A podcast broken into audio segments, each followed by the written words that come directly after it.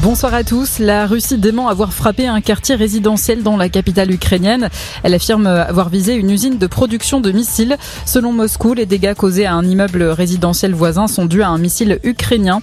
Une personne est décédée, six blessés, dont une enfant de 7 ans, d'après le maire de la ville.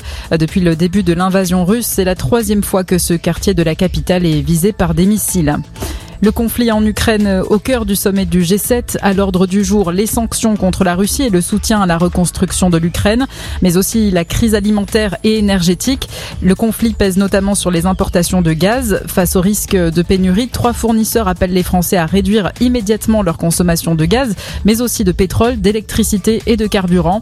Euh, compte tenu de la situation en Ukraine et des tensions sur le marché de l'énergie, le gouvernement prévoit de relancer la centrale à charbon de Saint-Avold si besoin l'hiver prochain. Le ministère de la Transition écologique précise que l'engagement d'Emmanuel Macron de fermer l'ensemble des centrales à charbon en France euh, demeure euh, inchangé.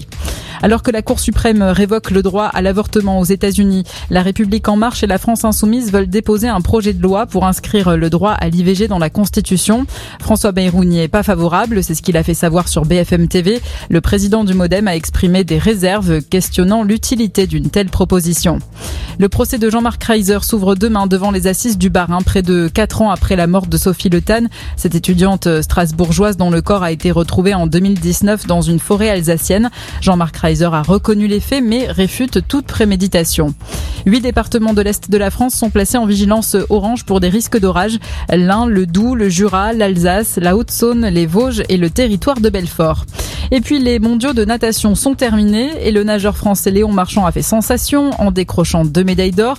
Il a d'ailleurs été désigné par la Fédération internationale meilleur nageur de ces mondiaux 2022. Bonne fin de journée à tous.